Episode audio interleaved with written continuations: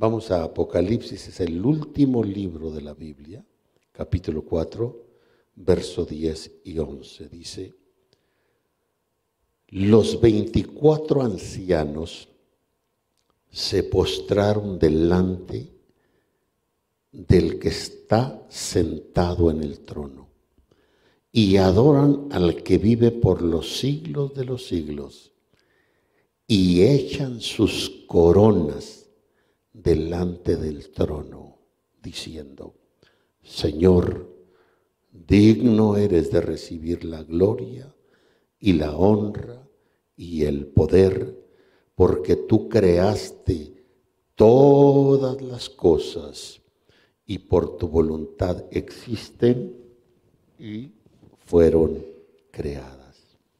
Amén. Para entender bien el punto y, por qué es que me llegó a mí esto fuerte cuando estaba en esta oración de intimidad con el Señor, vamos a ver un poco, primero a tratar de describir quiénes son estos seres, los 24 ancianos que adoran al que vive por los siglos de los siglos y que en su adoración se quitan sus coronas de oro delante del trono y las ponen ahí o las echan o las arrojan.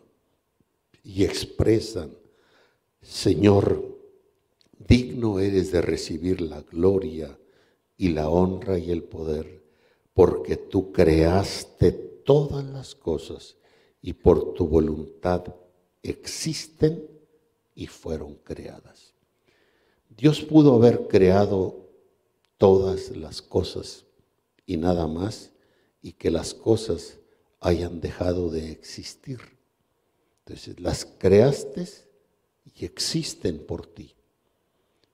Bien, yo a esto le pongo términos quizá personales, es nosotros existimos por creación de Dios, pero estamos en el plano de la existencia sin haber sido extinguidos por sustentación de Dios, porque Él mismo nos sustenta.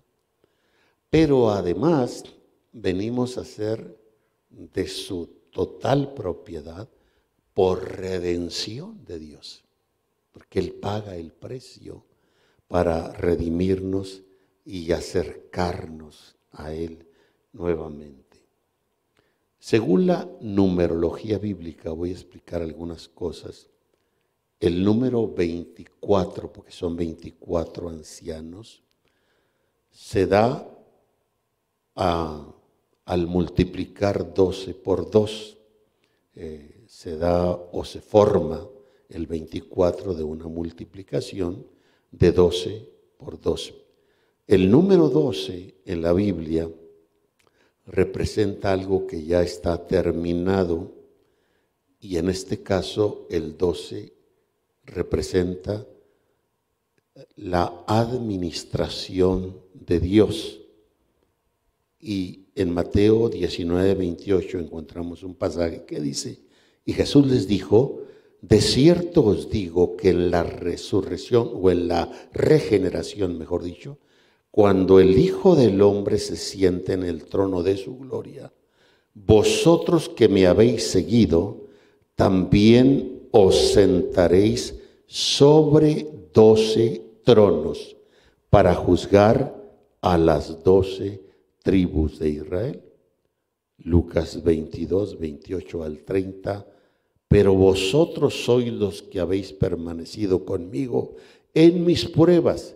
Yo pues os asigno un reino, como mi Padre me lo asignó a mí, para que comáis y vais a mi mesa en mi reino y os sentéis en tronos juzgando a las doce tribus de Israel. Entonces el 12 implica pues la administración de Dios, el gobierno de Dios. No es casualidad que el rey David, hablándose por qué es que Abraham, por qué es que Jacob eh, diezmaron si la ley o el mandato fue dado, vaya, varios años después. Yo creo que lo hicieron por revelación, era gente que tenía relación con Dios y en la relación tenían revelación, como en este caso, no es casualidad que el rey David dividió a los sacerdotes y a los levitas en 24 grupos para llevar a cabo el servicio de la administración de Dios. Eh, se puede entonces deducir que los 24 ancianos son los que ahora están ejerciendo la administración de Dios en cuanto a las cosas creadas.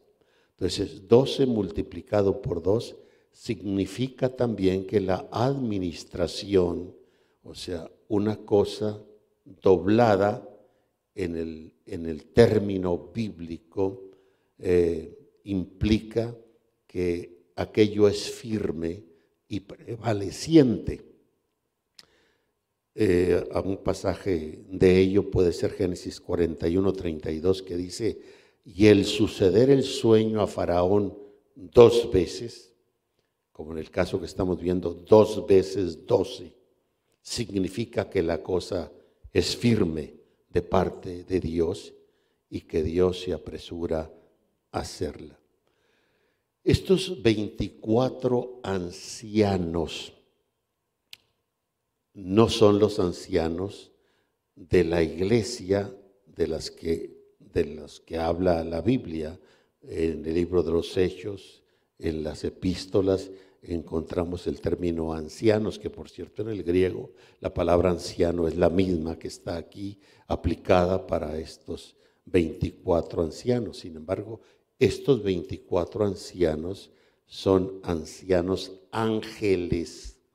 Yo no pudiera pensar, ah, caray, que acaso los ángeles envejecen, se hacen viejitos porque es que son 24 ancianos. Todavía en el término humano podemos pensar en humanos ancianos, ya sean masculino o femenino, pero ellos ya se encuentran sentados en tronos. Hay 24 tronos, a diferencia de otros tronos que en la Biblia están prometidos y donde todavía no están sentados a los que les está prometido esos tronos. Pero estos 24 ancianos sí están ya sentados. Por ejemplo, Apocalipsis 24 dice, y vi tronos y se sentaron sobre ellos los que recibieron facultad de juzgar, y vi las almas de los decapitados por causa del testimonio de Jesús y por la palabra de Dios, los que no habían adorado a la bestia ni a su imagen, y que no recibieron la marca en sus frentes ni en sus manos, y vivieron y reinaron con Cristo mil años. Aquí se habla pues de tronos, y se sentaron, no están todavía sentados los que ocuparán estos tronos como no están todavía sentados en los doce tronos que el Señor prometió para juzgar a las doce tribus de Israel. Todavía no. Pero estos 24 ancianos sí están sentados sobre 24 tronos. Entonces, seguramente en la creación de Dios, estos 24 ancianos está refiriéndose a que fueron creados antes que el resto de los ángeles. Son 24, diríamos, ángeles ancianos. Son seres angelicales, pero se les llama ancianos. Yo creo, y casi lo puedo decir sin temor a equivocarme, que se les llama 24 ancianos ángeles por haber sido los primeros que fueron creados de todos los millares y millones de millones y vamos a verlo en un momento antes de ver el punto de lo relevante que son estos 24 ancianos sentados en 24 tronos y que en su adoración ante el trono se quitan sus coronas que les habían sido dadas y las ponen o las echan delante del Señor. Que, que, esto no sé hasta dónde le alcance su espíritu para ver la actitud suprema de reverencia, de reconocimiento, de, de darle al Señor todo, todo, todo mérito, todo honor, toda gloria de lo que ellos son, de lo que ellos pudieran ser, reconocen que Él están ahí y que existen y en esa posición tan privilegiada, porque al que está en el trono le plació darles la existencia, el privilegio de existir, esa posición tan privilegiada, ¿verdad? Que, que no tienen los demás ángeles que hacen sus debidas funciones, pero que sin duda quisieran estar alrededor del trono, en uno de esos 24 tronos. Entonces, estos quizá se les llama ancianos, ángeles, por haber sido quizá los primeros, de haber sido creados en cuanto al resto de los ángeles. El hecho de que estén sentados en tronos y además llevan coronas de oro sobre sus cabezas, eso indica claramente que ellos son parte de la élite, llamémosle así, gobernante en el universo. Porque el trono de Dios, que después vamos a hablar, ya me metí en esto y de modo cuando menos voy a explicar el capítulo 4 en su totalidad, es el centro del universo. Está situado precisamente hacia el norte, en el tercer cielo, por eso el querubín que hoy es diablo y Satanás él dijo, me sentaré en el trono de Dios al norte. Y ahí se ubica. Y por eso los sacrificios que el pueblo de Israel ofrecía en el tabernáculo apuntaban hacia el norte, en la parte norte del tercer cielo donde está establecido el trono. Y desde ese trono se rige todo, todo el universo. Y alrededor de ese trono están estos 24 ancianos, ángeles gobernantes.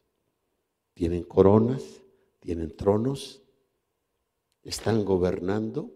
Dios los creó para que fueran la parte administradora de gobierno. Y están ahí con autoridad y gobernando. Voy a adelantarme con algo en qué meditar cuando dice Hebreos 2.5, porque no sujetó a los ángeles el mundo venidero acerca del cual hablamos. Usted puede seguir leyendo en su casa que el mundo venidero no quedará sujeto a los ángeles, va a quedar sujeto a nosotros, a la iglesia. Habremos de gobernar en la administración de Dios en el mundo venidero. Ahora, cuando Apocalipsis 2, 26 y 27 dice, al que venciere, y guardare mis obras hasta el fin, yo le daré autoridad sobre las naciones y las regirá o gobernará con vara de hierro y serán quebradas como vaso de alfarero, como yo también la he recibido de mi Padre. Entonces, creo que cuando el texto de Apocalipsis 24 dice, y vi tronos y se sentaron sobre ellos, está en referencia a esto, a los creyentes vencedores que han de gobernar las naciones y el universo con el Señor sentándose sobre tronos. Ahora, estos 24 ancianos, el hecho de que estén vestidos con vestiduras blancas y que tengan además arpas y copas de oro llenas de incienso, es señal de que también son, ejercen un sacerdocio ante el trono de Dios. En Apocalipsis 5.8 dice, y cuando hubo tomado el libro, los cuatro seres vivientes y los veinticuatro ancianos se postraron delante del Cordero. Todos tenían arpas y copas de oro llenas de incienso, que son las oraciones de los santos. Aleluya. Ahora, en Apocalipsis 26 dice, Bienaventurado y santo el que tiene parte en la primera resurrección. La segunda muerte no tiene potestad sobre estos, sino que serán sacerdotes de Dios y de Cristo. Y describe las mismas funciones de estos 24 ancianos. Las coronas de oro que llevan puestas los ancianos ángeles expresan que ellos están gobernando, que ellos están reinando bajo esa facultad que el Señor les da. Y por consiguiente, ellos también son sacerdotes que sirven a Dios y reyes que reinan sobre la creación.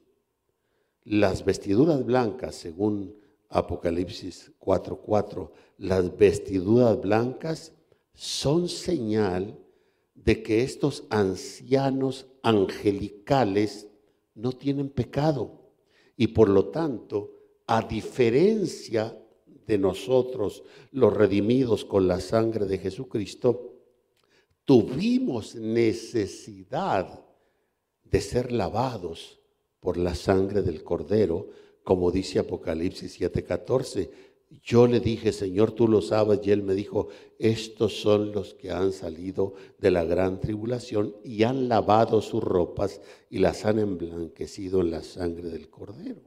Entonces, nosotros con ropas blancas, pero para ello tuvimos que haber sido lavados con la sangre de Jesucristo. Estos ancianos ángeles no pasaron por esa experiencia fueron creados así. Ellos no pasaron la experiencia de la redención. Por eso, si me fuera a explicar el capítulo 5, cuando Juan ve el trono y en el trono uno sentado y tiene un libro que nadie puede mirar siquiera, Juan llora mucho porque no había hallado nadie digno ni en el cielo ni en la tierra. Y un anciano ángel le dice, de estos 24, no llores. He aquí el león de la tribu de Judá que ha vencido. Y le señala al trono, pero el anciano ángel habla del que, está sentado en el trono, es un león. Y cuando Juan mira al trono, Juan no ve un león, ve un cordero. ¡Wow! ¿Qué pasó? Le mintió el anciano ángel. No, lo que pasa es que están viendo de dos ópticas distintas. Juan fue emblanquecido por la sangre del cordero. El anciano ángel no pasó por eso, él solo lo conoce como león, no como cordero. Y Juan, para poderlo conocer como león, primero tuvo que conocerlo como, como cordero. Esa es la diferencia dice Apocalipsis 3, 4, pero tienes unas pocas personas en Sardis que no han manchado sus vestiduras y andarán conmigo con vestiduras blancas porque son dignas. Esto ocurre con nosotros, los humanos, no así con estos 24 ancianos. Entonces, se puede decir que ellos están ahí administrando. Ahí los posicionó el Señor gobernando, reinando de parte de Dios. Y después vamos a ver el por qué es que tiran o echan sus coronas. Ahora, quiero enfatizar un poco sobre el orden de creación. Eh, vamos a hablar qué fue lo primero que fue creado en el universo entero, en el cielo mismo. ¿Qué fue lo primero que se creó? Si Dios no es una criatura en su esencia, Dios no tiene principio ni tiene fin. Dios es tan infinitamente grande que es un ser informe, no tiene forma. Dios es tan infinito y tan grande que habita en luz inaccesible. Nadie tiene acceso a lo infinito de su grandeza. Si hablásemos de los universos, ¿verdad? Dios es infinitamente más grande que los universos en plural. Sin embargo, a ese Dios que llegó a habitar, como lo digo, creo en el primer capítulo de mi libro, Todo acerca de Dios, en la soledad, estando solo, no hay nada, no hay ángeles, no hay trono, no hay nada, es el Dios infinito, inaccesible, incorpóreo, a él le plació, según el puro afecto de su voluntad, salir fuera de sí mismo para dar el privilegio de la existencia a todas las cosas creadas, sean celestiales, sean terrenales, sean invisibles, sean visibles.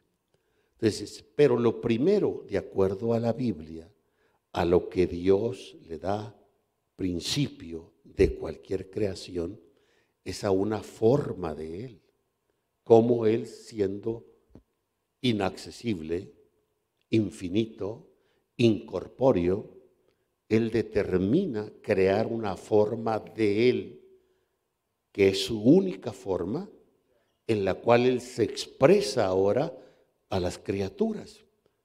Isaías 43, 10 dice, vosotros sois mis testigos, dice el Señor y mi siervo que yo escogí, para que me conozcáis y creáis y entendáis que yo mismo soy. Antes de mí no fue formado Dios, ni lo será después de mí. Aquí da por hecho de que Dios está hablando de una forma de Él.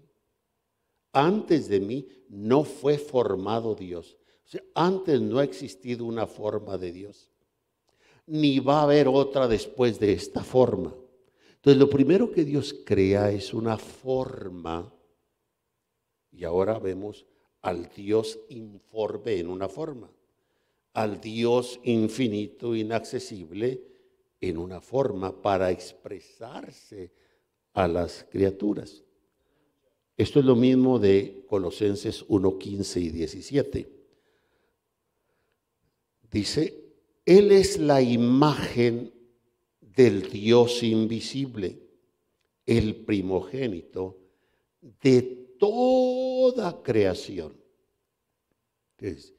¿qué es lo primero que Dios crió? Lo primero de toda o de cualquier creación, la imagen del Dios invisible. O sea que Dios ahora sigue siendo el ser invisible, infinito, incorpóreo, pero ahora está expresado en una imagen, en una forma. Y esto lo establece antes, versos 16 y 17 de este mismo capítulo, porque en él fueron creadas todas las cosas, las que hay en los cielos, las que hay en la tierra, visibles e invisibles, sean tronos, sean dominios, sean principados, sean potestades, todo fue creado por medio de Él y para Él. O fíjense qué interesante, esto tiene que ver con revelación. el Dios infinito, incorpóreo, inaccesible, lo primero que hace es una forma en la que se va a expresar y es una forma de Él antes no ha habido forma de Dios, ni va a ser después de Él. Es la única forma de Dios. Pero es la imagen, la misma forma, es la imagen del Dios invisible. O sea, Dios dejará de ser invisible, aunque sigue siendo invisible en su esencia, pero va a ser visible a través de la imagen de la forma. Y lo que tiene principio no es Dios, es la forma es la imagen. Y esto mismo es Dios porque esto mismo, que aunque tiene principio, le da principio a todo principio. Y Él, que tiene principio, verso 17, es antes de todas las cosas. Qué interesante, ¿no? O sea, Dios se pone un principio, pero es antes del principio. O sea, no son dos dioses. Es el mismo Dios. El Dios que no tiene principio se pone un principio dándole principio al principio con su imagen y su forma y este que tiene un principio y por el cual crea todas las cosas es el mismo que es antes del principio. Entonces, no se le quebró la cabeza, ¿no? Ve que Dios sigue siendo uno. Bien. Entonces, llamémosle la forma de Dios llamémosle la imagen de Dios, o podemos decir el cuerpo de Dios. Porque al hablar de cuerpo, a veces creemos que los ángeles no tienen cuerpo. Claro que tienen cuerpo.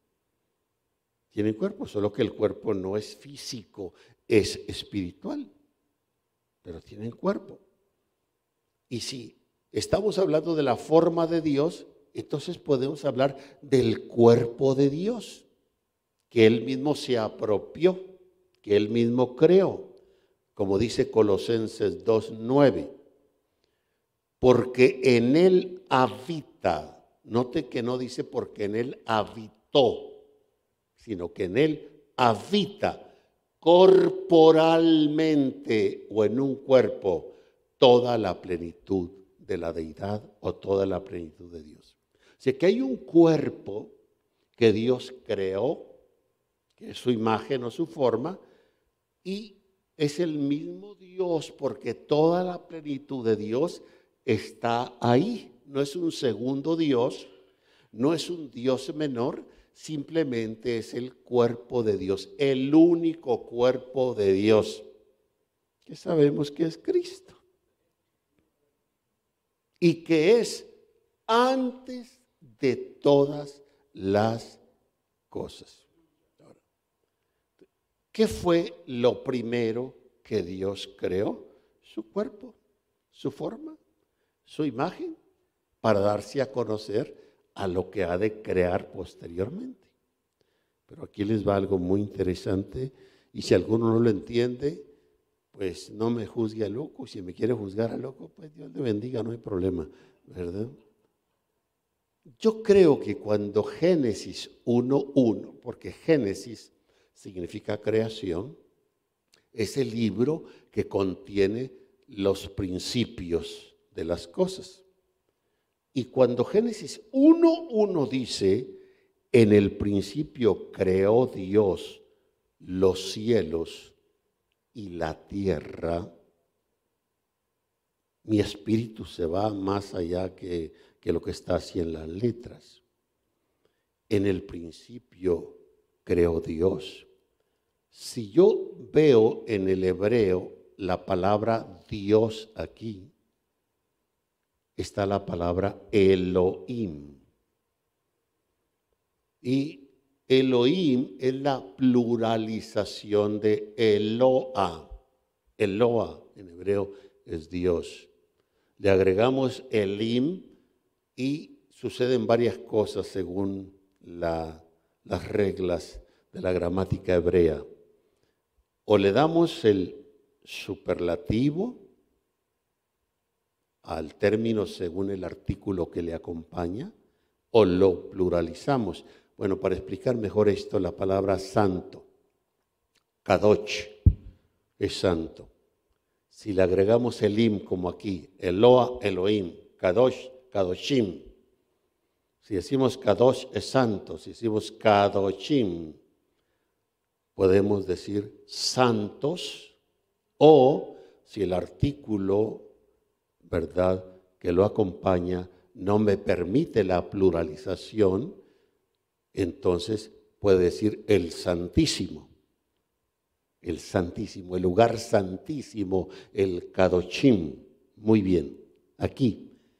Yo creo que la palabra de Dios es, tiene muchas formas y, no se sujeta solo a un punto, por eso es la palabra de Dios y por eso es eterna porque se aplica, trasciende como todas las profecías que estamos esperando en futuro, de alguna manera tienen un cumplimiento histórico. Cuando dice, en el principio creó Dios, o sea, Elohim está aquí en el hebreo. Si yo leyera literalmente en base al hebreo, leería así, en el principio creó dioses, los cielos, porque no solo hay un cielo, y la tierra. Ahora, si yo estudio la Biblia, que nosotros, la palabra de Dios, nos llama dioses. No Dios en singular, no Dios con D mayúscula, dioses con minúscula. Porque la verdad es que nosotros, según Efesios capítulo 1, verso 3 y 4, y que hay otros pasajes que se pudieran usar, dice, bendito sea el Dios y Padre de nuestro Señor Jesucristo, que nos bendijo con toda bendición espiritual. Si nos bendijo con toda bendición espiritual, ¿qué se queda fuera de la bendición que Dios puede brindar? Nada nos bendijo con toda bendición. ¿En dónde? En lugares celestiales. ¿En dónde? En Cristo. ¿Qué es lo primero que Dios crea? La imagen, el cuerpo, la forma, el Cristo.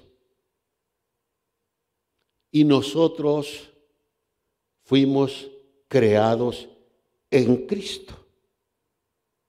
Y ahí en Cristo, desde los lugares celestiales, fuimos bendecidos con toda bendición espiritual. ¿Quién tiene toda bendición espiritual? Cristo, porque es Dios. Y nosotros fuimos creados en Cristo y ahí fuimos bendecidos, siendo uno con Cristo. ¿Y a dónde nos quiere llevar el Señor ahora? que si alguno se une con el Señor, un espíritu es con Él. Cristo está en el trono, que no nos promete que nos sentaremos con Él en el trono. Bien, según dice el verso 4, nos escogió en Él, no por Él, nos escogió en Él, no por Él. Fuimos escogidos en Cristo, fuimos creados en Cristo.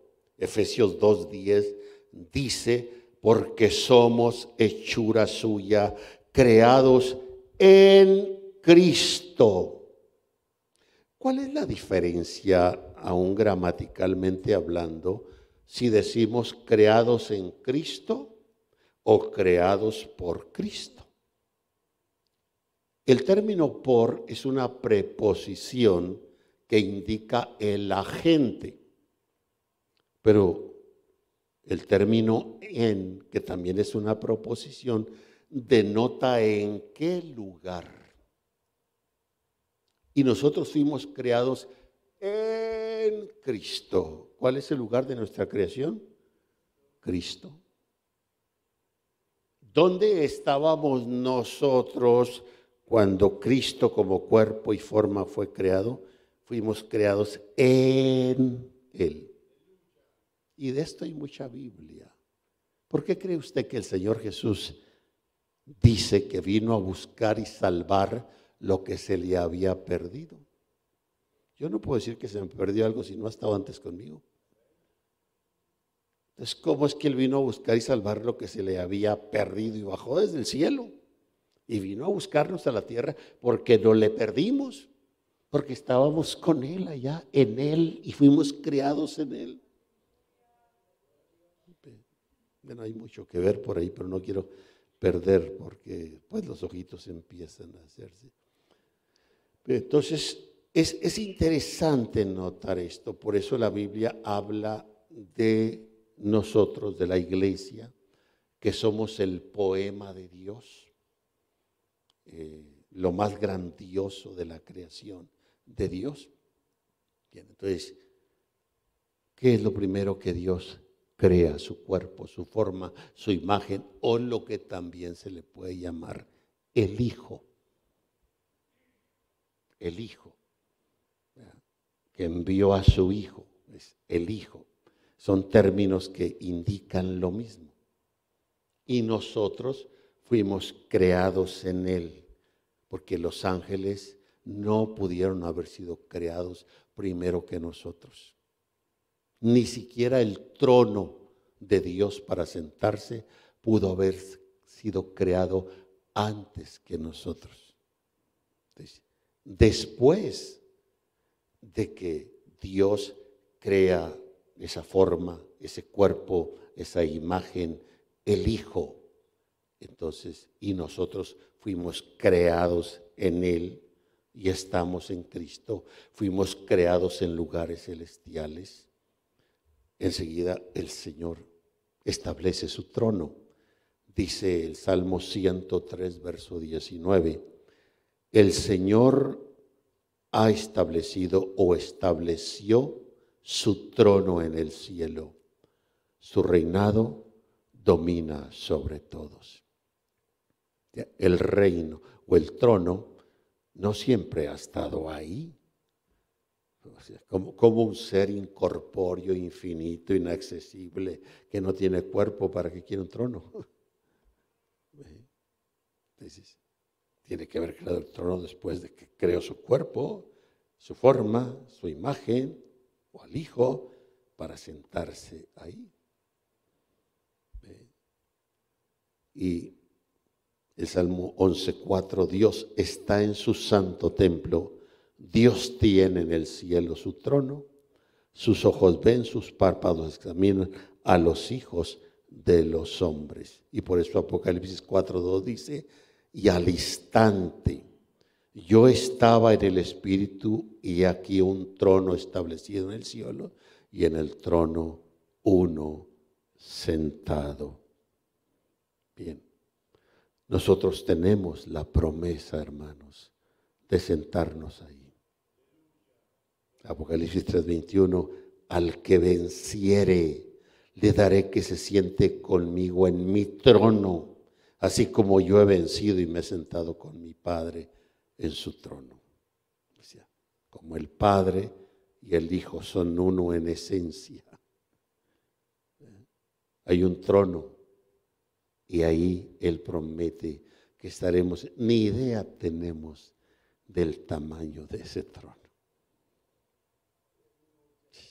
Es, algo que solo Dios puede darnos una idea. Pienso que, que que todo, toda América no es suficiente para hablar del trono de Dios. Eh, si simplemente, bueno, no me voy por allá porque no termino la reflexión para entrar en algo con más detalles. Ah, entonces, estos 24 ancianos colaboran con Dios en la administración de todo lo que viene a ser creado y son enseguida en mí percepción espiritual. No puedo decir que lo oí del Señor como por gracia de Dios he escuchado muchas cosas o me llegó a mi espíritu por revelación, pero tengo la fuerte impresión en mi espíritu que enseguida del trono Dios establece los otros 24 tronos a su alrededor. Y es cuando crea a estos ángeles para ser los ángeles gobernantes. Y por eso es que el término ancianos, que son los primeros ángeles creados sobre estos 24 tronos para ayudar o colaborar en el gobierno de Dios.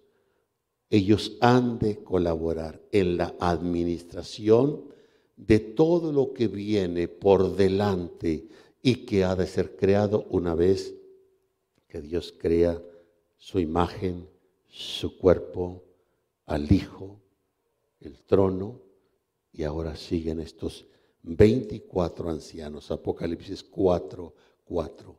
Y alrededor del trono había 24 tronos. Y vi sentados en los tronos a 24 ancianos, vestidos de ropas blancas, con coronas de oro en sus cabezas tengo la fuerte impresión en mi espíritu que es la siguiente parte en el orden de creación y ahora casi todo está listo. Faltan nada más los otros cuatro seres vivientes que tienen ojos por dentro y por fuera para que venga el resto de la creación celestial primero y después la creación terrenal y para que esos millones y millones de millones de criaturas angelicales, estos 24 fueron creados primero, creados ya con la capacidad de madurez, de entendimiento, de sabiduría, de habilidad para ser puestos a gobernar en el nombre del Señor. Pero los voy a dejar con este interrogante porque ya se me fue el tiempo. ¿Por qué es que echan sus coronas delante del trono y adoran con una entrega tan tremenda? Digno eres de recibir la gloria y la honra y el poder, porque tú creaste todas las cosas y por tu voluntad existen y fueron creadas. ¿Por qué hacen eso? ¿Acaso no valoran el privilegio de reinar, de gobernar? No creo que toque este tema el domingo, quiero un tema más sencillo, si hay. Pero si se viene el otro miércoles, casi estoy seguro que le damos la parte. ¿Por qué? hacen esto. Y uno dice, pues, ¿quién soy yo, Dios mío? Que te sirvo a medias, que te condiciono, que la pienso para entregar los diezmos o dar una ofrenda. Eh, ya lo veremos. Padre, gracias. Gracias, gracias, gracias. La verdad que no tenemos palabras. No existen dichos que puedan equilatar, valorar lo misericordioso, lo bueno, lo grande, lo maravilloso, lo compasivo que eres. Señor, tú eres Dios. Si aún no nos dieses nada, ni el respirar de cada día merece ser adorado, merece ser